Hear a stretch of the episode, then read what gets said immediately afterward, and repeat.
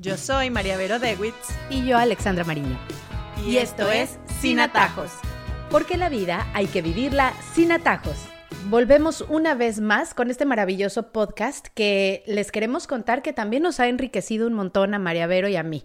Estamos felices no solamente porque podemos y tenemos la oportunidad de ayudar o de compartir este camino de ser mamá, de ser hijas, de ser hermanas, de ser esposas con todas las personas que nos oyen, sino además porque también nos enriquece como personas el tener este tipo de conversaciones en las que nos damos cuenta que no estamos solas con muchísimas necesidades eh, nos damos cuenta que tenemos como una misma visión, que al final lo que queremos es no solamente buscar la felicidad nuestra personal, sino también de nuestros seres queridos y puntualmente de nuestras familias.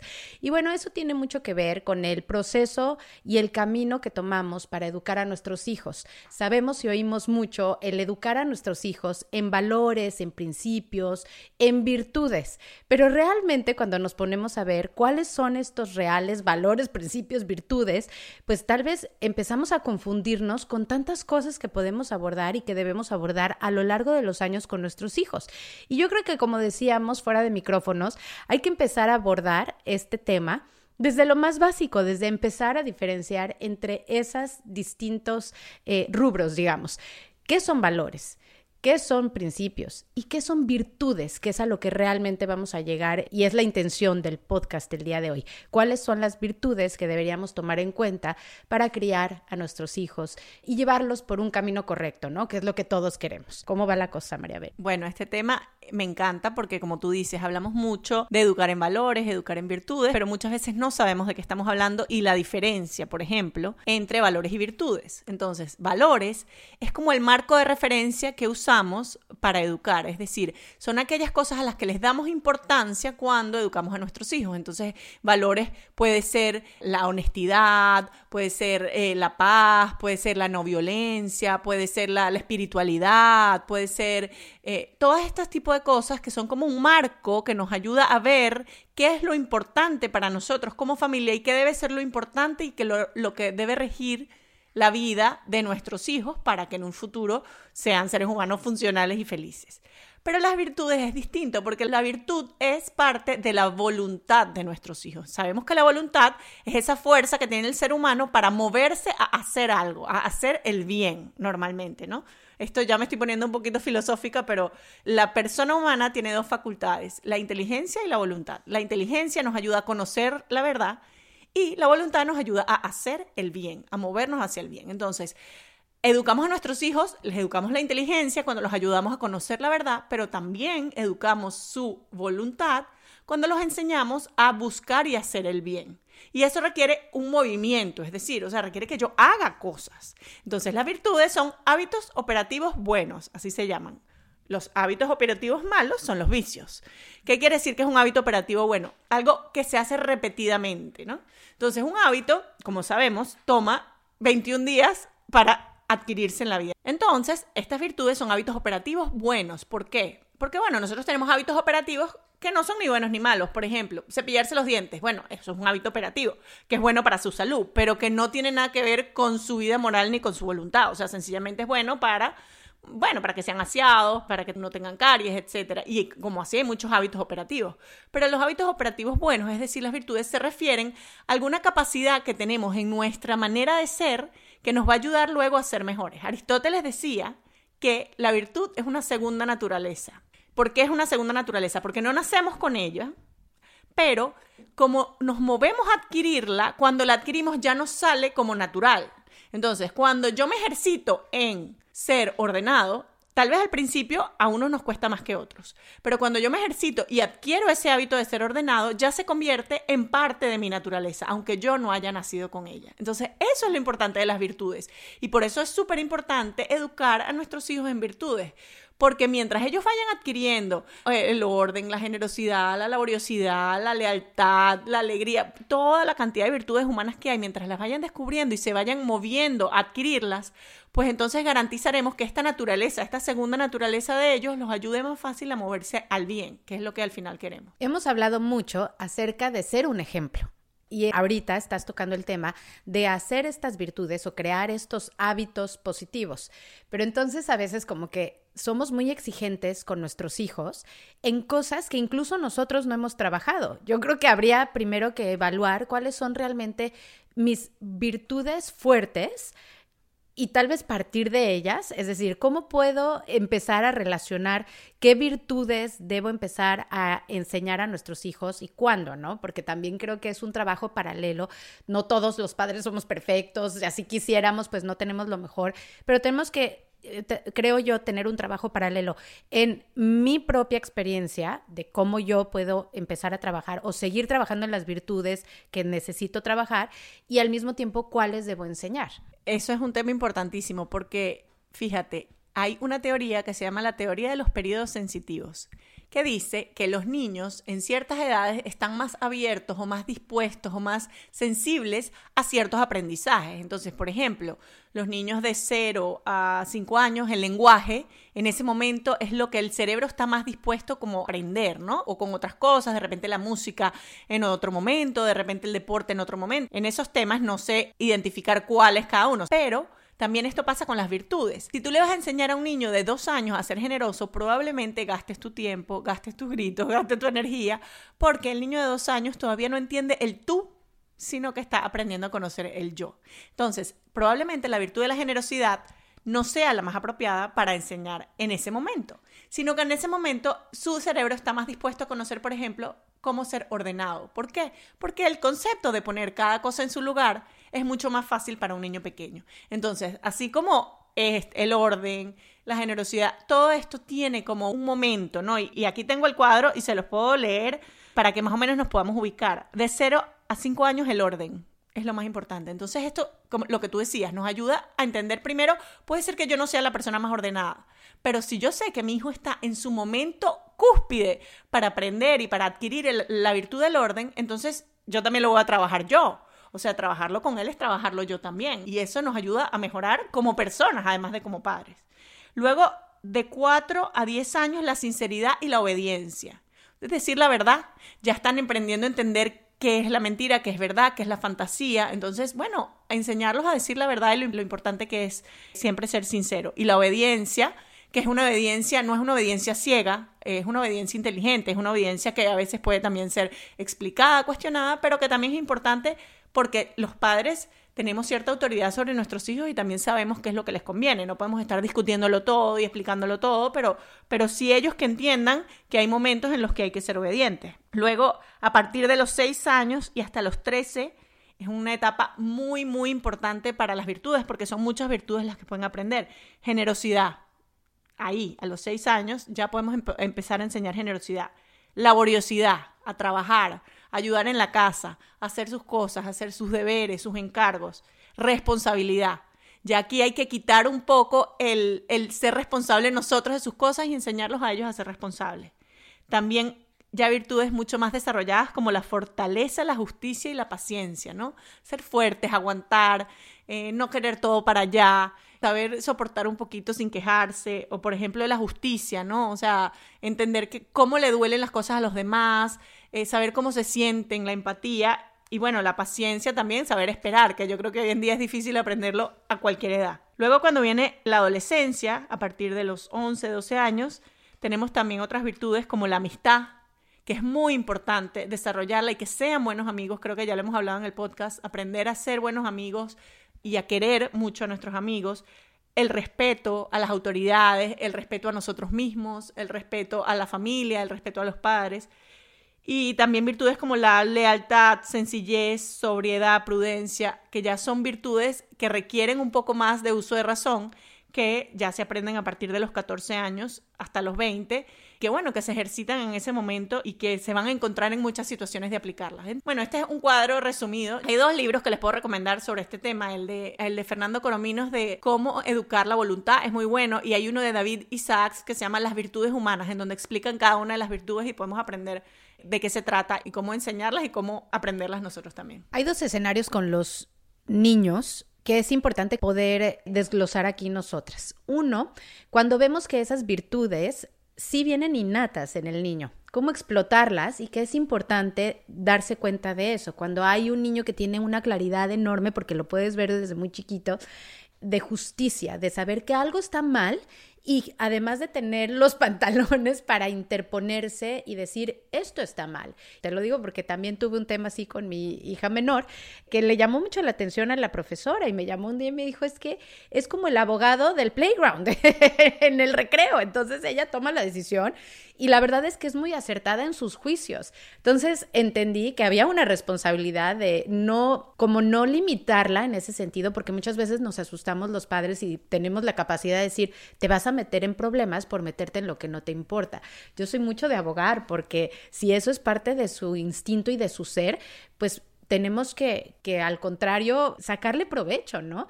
Y el otro escenario es las tendencias a lo que es totalmente opuesto. Cuando vemos que hay que trabajar mucho más con un niño que con otro, el, ciertas cosas, eso que hablabas tú de los hábitos operativos malos, porque también creo que por más que sean cosas que se enseñan y que aprendes, también son innatas en cada uno, ¿no? Como que nacemos con esas tendencias, buenas malas. Claro, cada quien nace con virtudes y defectos que ya vienen dados. O sea, esa propensión natural a ser ordenado, lo vemos, o sea, hay gente que es propensa a ser ordenada que, y hay gente que no. Y bueno, no pasa nada. Yo creo que aquí es importante entender un concepto que a mí me encanta que se llama la autoestima realista. Y el autoestima realista es conocerte bien y conocer qué te cuesta y qué no te cuesta. Y eso también lo vemos cuando empezamos desde chiquitos a educar las virtudes. Pues vemos que un niñito chiquito le estamos enseñando a ser ordenado y decimos, bueno, ¿cómo lo voy a enseñar? Porque esto tiene que ser todo casi que escrito, con plan, ¿no? Ok, ¿cómo lo voy a enseñar? Bueno, voy a trabajar dos cosas. No podemos decir, ah, sí, lo voy a enseñar a ser ordenado. No, o sea, vamos a trabajar dos cosas. Vamos a trabajar los zapatos en su sitio y vamos a trabajar recoger los juguetes después de jugar. Esas dos cosas por tres meses. Todo el tiempo lo mismo para que ellos poco a poco puedan adquiriendo. Y de repente nos damos cuenta que el niño pues naturalmente, ¿sí? O sea, se le da muy fácil y le gusta ver las cosas ordenadas y no hay que repetírselo, etcétera. Tiene esa propensión. Y podemos tener uno que se le olvida, que no quiere, que luchamos. Y entonces ahí es donde vemos la naturaleza humana y la belleza de la naturaleza humana. Todos somos diferentes. Y a mí, a la edad que tengo, todavía hay cosas que me cuestan mucho. A veces le digo a mi mamá, mami, no me explotaste los periodos sensitivos. Mira, hay un dicho en mi país que dice, la cabra tira para el monte. Bueno, sí, tenemos, tenemos aquellas cosas que nos jalan y siempre va a ser así. Pero lo bueno es conocernos y que ellos aprendan a conocerse y saber de qué pie cojean. Porque tenemos muchas cosas buenas. Sí, tenemos muchas cosas buenas y nos encanta repetírselas a nuestros niños. Pero también tenemos cosas malas y también lo tienen que saber y no pasa nada si le decimos, mi amor, a ti te cuesta muchísimo el tema de eh, la generosidad. Yo sé, yo sé porque te gusta cuidar tus cosas, no quieres que nadie te las toque, porque tú las cuidas tanto, pero resulta que a veces eso tiende a convertirse en manía. Y eso es lo que tampoco podemos permitir, porque la virtud es, decía Santo Tomás, el justo medio. O sea, si yo soy maniático del orden y le grito a todo el mundo porque me desordena la casa, no soy virtuosa. lo que soy es maniática. Entonces, bueno, esa propensión a veces nos lleva a ser maniáticos, ¿no? Y a darle más importancia a las cosas y no a las personas. Entonces ahí, ahí es cuando no estamos siendo virtudes. O sea, con las virtudes siempre tenemos que saber que las personas son más importantes y que yo soy ordenada, yo soy eh, generosa siempre y cuando estas cosas me lleven a ser mejor persona. Voy a poner un ejemplo. Yo soy muy puntual. Soy súper desordenada, pero soy muy puntual, rarísimo. Y me quita la paz terriblemente llegar tarde, pero a veces puedo caer en gritarle a mi familia, en perder la paciencia con mis hijos por el tema de la puntualidad. Ahí ya no es virtud porque ahí ya no lo estoy haciendo, sino por satisfacer esa sensación mía de sentirme bien con mi puntualidad. No lo estoy haciendo por ser mejor persona, porque si lo estuviera haciendo por ser mejor persona, sé que no le puedo gritar a mis hijos por eso, porque mis hijos son más importantes que llegar temprano. Entonces, ahí es cuando tenemos que la delicadeza de identificar cuándo es manía, cuándo no es manía, y a veces incluso negarnos un poco a nosotros mismos esa manía para poder volver otra vez retroceder hasta la virtud, que eso es difícil. Es dificilísimo, creo que es de las cosas más difíciles ese punto medio y no lo había pensado de esa forma. Em, por supuesto, sí, eh, la manía, sobre todo yo al contrario, soy muy ordenada. A mí me cuesta mucho trabajo si alguien me mueve algo de un lugar a otro. Para mí es difícil y más con niños, eh, como que insisto mucho en el tema no en los demás, es decir, si yo llego a una casa y está desordenada, pues puede que me fije, por supuesto, pero pues no es mi problema y eso lo entiendo, pero es como con lo mío, ¿cómo cuesta empezar a ceder? Lo que sí trabajo mucho con mi familia, por ejemplo, y mis hijas desde pequeñas, es hablar de las consecuencias. Y me ha funcionado mucho en el sentido en que si voy a hablar de virtudes, hablo de por qué es importante, no nada más de, es que debemos ser ordenados, es que debemos ser generosos, es que debemos ser eh, virtuosos. No, sino por qué razón estas cosas malas no se deben de hacer o estas cosas buenas hay que trabajarlas, porque no solo es por ti, es por quienes te rodean, porque después vas a tener estas consecuencias para bien y vas a tener estas consecuencias para mal. Y, yo creo que la manera más fácil de explicársela a nuestros hijos el tema de las virtudes es decirle que es como un músculo que tú usas o dejas de usar. Entonces, si tú te acostumbras, dices una mentira, la primera vez que la dices de repente te cuesta, pero después dices la segunda, después dices la tercera, ves que no pasa nada, después la cuarta, la quinta, y te conviertes en una mentirosa, porque ya no te afecta la mentira, ya la dices tanto que ya se convierte en parte de ti, en lo que tú eres, ¿no? Y lo mismo para el bien, o sea, de repente si eres desordenada, la primera vez que ordenas te cuesta mucho, pero si te obligas a hacerlo, poco a poco te va a salir más fácil. O sea, el músculo se usa. Entonces, así hay que explicárselo a nuestros hijos. No es que yo no te molesto, yo no te fastidio, yo no te digo porque quiero amargarte la vida, sino que quiero que en un futuro sea más fácil para ti usar este músculo, porque ya lo vas a hacer natural. Entonces, por eso insisto en estas cosas, porque hay que ejercitarla y eso, es la voluntad, ¿no? Ejercitarnos. Y yo creo que hoy en día es muy difícil educar la voluntad porque no está de moda. Ah, está como de moda ese hacer lo que me plazca, lo que me salga, lo que me llame la impulsividad. Y muchas veces la voluntad es lo contrario de esto, ¿no? Es hacer lo que me conviene aunque me cueste, aunque no me guste, aunque tenga que ejercitar mi músculo. Y eso a la gente no le gusta mucho oírlo porque es difícil y huimos a lo difícil hoy en día. Entonces, si hay que luchar una batalla, y ya estoy adentrándome en otro episodio que vamos a tener otro día, si hay que luchar una batalla, esta es una, ¿no? O sea, esa capacidad de poder ir en contra de mis deseos para conseguir algo mayor y más importante. O sea, y eso lo hacen los atletas si quieren ir a las Olimpiadas, y eso lo hace la gente que quiere adelgazar porque pesa 200 kilos, y eso lo hace eh, la persona que quiere subir el Everest. O sea, cuando uno quiere una meta alta, uno se tiene que esforzar y tiene que ir en contra de uno mismo.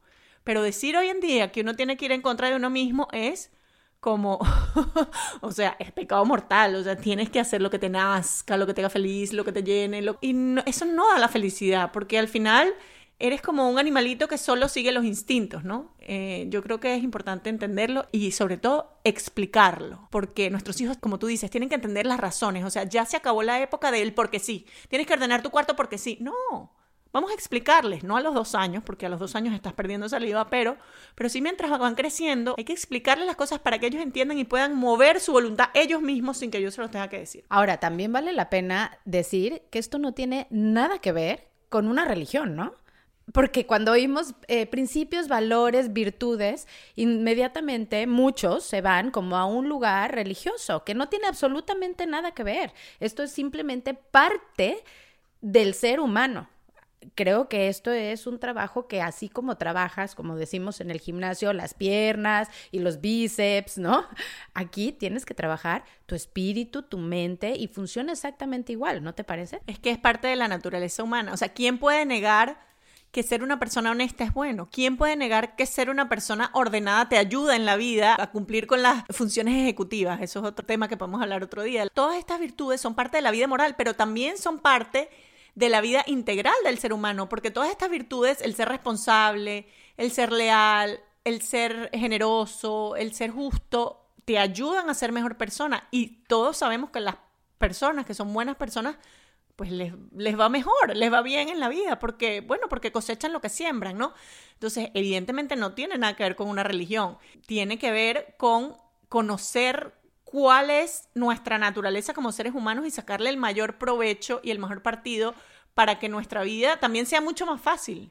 Y así llegamos a nuestras conclusiones. Hoy tomé nota muy juiciosa de todo lo que hablamos acerca de los valores, nos decía eh, María Vero, que es un, el marco de educación. La espiritualidad, la no violencia, es lo importante que debe regir la vida de nuestros hijos. Pero las virtudes es la voluntad de una persona que nos ayuda a movernos a hacer el bien. Tenemos hábitos operativos buenos, tenemos hábitos operativos malos y la virtud es, por supuesto, los hábitos operativos buenos, que es una segunda naturaleza. Hay que trabajarlas, hay que hacerlas parte de nuestras vidas. La teoría de los periodos sensitivos, la comentó María Vero, que debemos enseñar de acuerdo a cada una de las edades.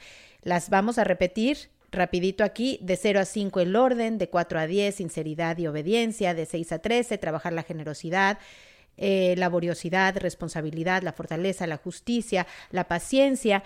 A los 11 años, hablar mucho de amistad y respeto. Lealtades a partir ya como de los 14 años en adelante, que ya son como las más complicadas, lealtad, sencillez, sobriedad. La autoestima realista, es importante tenerla en cuenta. Conocerte a ti mismo, cuáles son tus virtudes, cuáles son tus defectos, que los niños aprendan a, resaltar cada uno de ellos y a comprender de dónde flaquean y de dónde pueden agarrarse para ser más virtuosos. La virtud es el justo medio, pero no convertirla en manía cuando nos empieza a desesperar que los otros no son puntuales, que los otros no son ordenados, que los otros no son leales, sencillos, bueno, hay que trabajarlo y no convertirlo en algo que se vuelve es más malo. Las virtudes son un músculo que hay que ejercitar, ir en contra de uno mismo para trabajar lo que nos cuesta. Y hablamos al final que son parte de la naturaleza del ser humano. No tienen que ver con una fe específica, con una religión, sino que son parte del ser ser humano. Muy buenas tus notas hoy. ¿ah? Fuiste muy virtuosa al tomar apuntes, te felicito. Creo que no tengo nada que agregar. Les recomendamos que se inscriban a nuestro podcast en el lugar de podcast favorito, en la plataforma que quieran. Y bueno, para que les avisen cada vez que tenemos uno nuevo y ya una vez estén inscritos, pues es más sencillo que nos puedan seguir. Y también tenemos un correo electrónico para que nos escriban. sinatajospodcast.gmail.com Escríbanos, miren que nos acaban de mandar un mail como con 10 temas buenísimos así que sí los leemos y sí los estamos grabando los temas, así que por favor anímense. Yo soy Alexandra Mariño. Y yo María Vero Dewitz. Y, y esto es Sin Atajos. Porque la vida hay que vivirla sin atajos.